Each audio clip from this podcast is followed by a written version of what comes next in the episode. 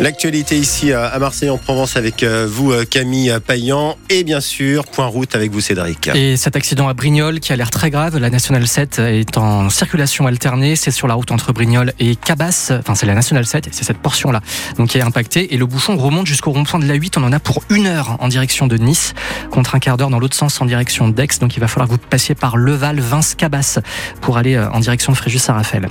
Donc sinon pour les blocages, on a toujours Aix-en-Provence, la descente de Célonie, donc direction Marseille fermé entre le virage d'Oli-Provence et l'A8.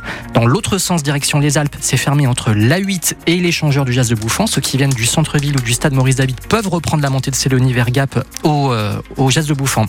Le péage de la Barque sur l'A8, sortez en amont puisqu'il est toujours filtré, donc il y a de très gros bouchons. Donc sortez au Val-Saint-André en venant d'Aix, à Pourrières en venant de Nice et à Belcoden en venant de Toulon. Pour Marseille et Toulon, ce sont les ralentissements classiques. Et puis on a un gros gros point de blocage ce matin, c'est Avignon Sud. Tout est bloqué au niveau de Château-Renard, Nove, Montfavet, Comont-sur-Durance. Et en plus, la 7 est fermée en direction, dans les deux sens, entre Avignon Nord et Cavaillon-Plan d'Orgon. Donc c'est aussi le bazar à Plan d'Orgon. Merci Cédric, on vous retrouve euh, après ce journal. Euh, belles éclaircies attendues cet après-midi. Ce matin, il faut faire avec euh, les nuages. Du simple au double pour les températures. On passe de 7 à 14 degrés. 7 degrés ce matin pour Marseille, 4 à Toulon, 3 à Aix et le 14 degrés pour cet après-midi en Provence. Et elle a une ce matin, Camille, pas question de lâcher. Pas question de lâcher la pression, la mobilisation. Un mot d'ordre, rester mobilisé dans la bouche des agriculteurs qui sont mobilisés sur la 51 au niveau d'Aix-en-Provence. Des agriculteurs pas convaincus par les annonces de Gabriel Attal hier, blocage donc de la 51 et opération escargot dans le Var en ce moment. Bonjour Rémi Gauthier. Bonjour. Président des jeunes agriculteurs euh, du Var, une opération est en cours entre Puget-sur-Argence et le péage du Capitou. Vous y êtes donc. Vous avez rencontré le préfet du Var hier soir. Est-ce que vous avez eu des promesses, des avancées? Écoutez, euh, nous avons eu des engagements, notamment des engagements sur des problématiques euh, locales. Voilà. Ce qui ne change rien à toutes nos demandes d'ordre plutôt national européen. C'est pour ça que la mobilisation continue. D'accord. Est-ce que vous pouvez nous dire rapidement quels sont ces engagements que vous avez eus pour la mobilisation qui est locale? C'est quand même très important aussi pour vous. Il y a certaines de problématiques que nous faisons remonter depuis un certain nombre de, semaines et de mois. Et puis, si vous voulez, euh, par exemple sur la partie contrôle. Là, euh, hier, on avait on avait euh, l'ensemble des services administratifs représentés autour du préfet euh, euh, pour parler un peu des contrôles, comment ça se passait, comment la déclinaison de, de l'annonce de Gabriel Attal, un contrôle administratif par an, comment ça va se dérouler localement. Parce que pas toutes les administrations ne communiquent entre elles. Et donc, il faut mettre des dispositifs en place afin que, euh, quand il y en a un qui va contrôler chez l'un, euh, les autres le sachent. Voilà, donc ce point-là, euh, pour vous, c'est plutôt rassurant. En revanche, comme vous le disiez, vous restez mobilisé pour les autres revendications plus générales, notamment peut-être au niveau européen. Voilà, sur les normes, sur les normes, sur transposition de normes, là on n'a rien, on n'a rien, on n'a rien, on n'a rien, donc euh, il serait temps qu'on obtienne un peu quelque chose. Et c'est pour ça que vous organisez cette opération euh, escargot en ce moment. Est-ce que d'autres actions sont prévues dans le Var aujourd'hui? Pour, pour, le moment, pas d'autres actions, aucune autre action n'est prévue. On va rester minimum deux jours au Capitou. Et puis pour les jours à venir, on fera ce qu'il faut faire. Est-ce que, comme d'autres agriculteurs dans d'autres régions, vous envisagez éventuellement euh, de monter à Paris également? Écoutez, c'est à l'étude. On va voir un peu, on surveille de très près ce qui se passe euh, euh, chez nos confrères et nos consoeurs. On regarde de très près ce qui se passe en couronne parisienne. Et puis, s'il le faut, on n'est pas fermé à cette éventualité. Mais vous nous annoncez donc ce matin sur France Bleu Provence que vous allez bloquer le péage du Capitou pendant deux jours à partir de maintenant. Voilà, blocage, alors c'est pas un blocage euh, complet, hein, c'est un barrage filtrant.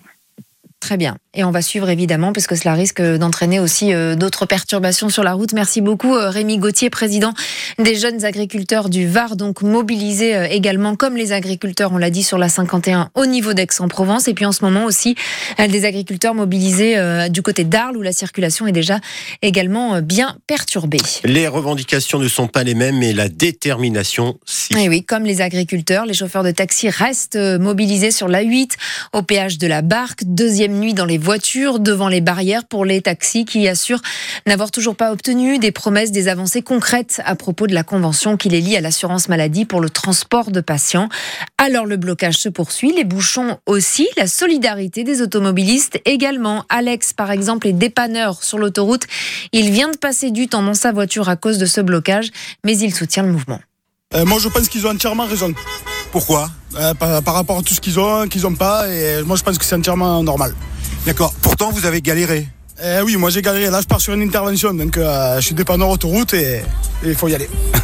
Et voilà le soutien des automobilistes au micro de Philippe Bocara pour euh, France Bleu Provence. Donc, d'autres mobilisations euh, sont en cours également, mais d'une autre profession cette fois, du côté de Martigues, les infirmiers libéraux qui se mobilisent aujourd'hui pour dénoncer leurs conditions de travail, des cadences infernales, demander également une revalorisation euh, financière.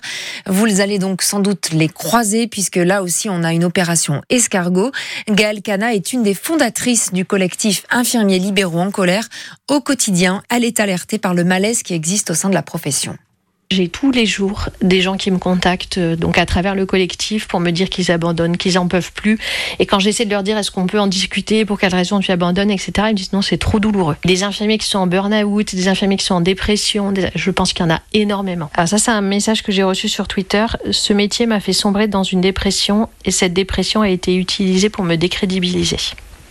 Quand on lit des choses comme ça, je trouve que c'est violent quand même. hein. De voir les autres couler, je me dis c'est pas possible, on peut pas laisser faire ça. Voilà le malaise au sein des infirmiers libéraux qui se mobilisent euh, ce matin d'après un sondage réalisé par ce même collectif.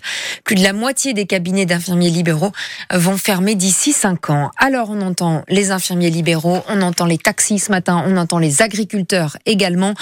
Demain on entendra les enseignants qui vont se mobiliser. La crise est-elle en train de gagner du terrain en France? Et puis surtout, le, le gouvernement a-t-il encore les moyens d'éteindre cette crise Euh, Comment répondre aux, aux différentes attentes des différentes professions en colère? Vous nous dites ce matin au 04 42 38 08 08. Et dans son discours de politique générale à l'Assemblée nationale, Gabriel Attal a également consacré une partie aux classes moyennes. Il souhaite, dit-il, que le travail paye davantage que l'inactivité.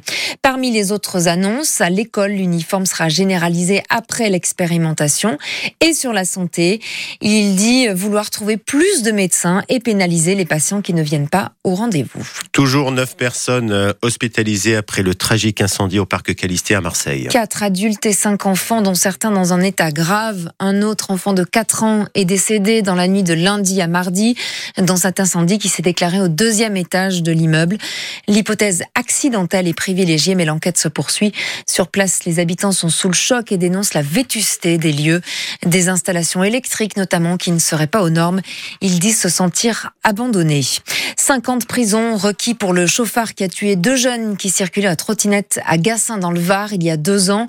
Le conducteur avait percuté les deux jeunes à plus de 100 km heure sur la route en bord de mer. Le tribunal rendra son jugement le 20 février prochain. Quand la gourmandise n'a pas de limite. Jusqu'à battre un record de France.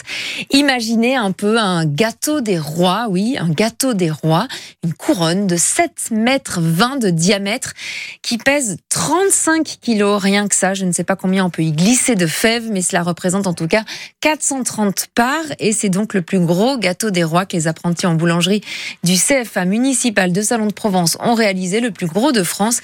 Il a fallu forcément pour tout ça bien doser les ingrédients, explique leur formateur. On a fait euh, 12 euh, pétrins. En tout, on a obtenu euh, 35 kilos de pâtes, 5 kilos de fruits confits nobles. On a maintenu quand même, euh, ben, ce qui est important pour moi, euh, l'esprit euh, du gustatif. Euh, voilà, on avait vraiment un produit de qualité en plus du visuel qui était hors norme par rapport à sa taille. C'est d'actualité aussi, mais euh, voilà, euh, on a fait du circuit court, quoi. Notre fournisseur de farine qui travaille les farines régionales. Voilà, donc euh, on a essayé de leur inculquer toutes ces valeurs-là aux jeunes.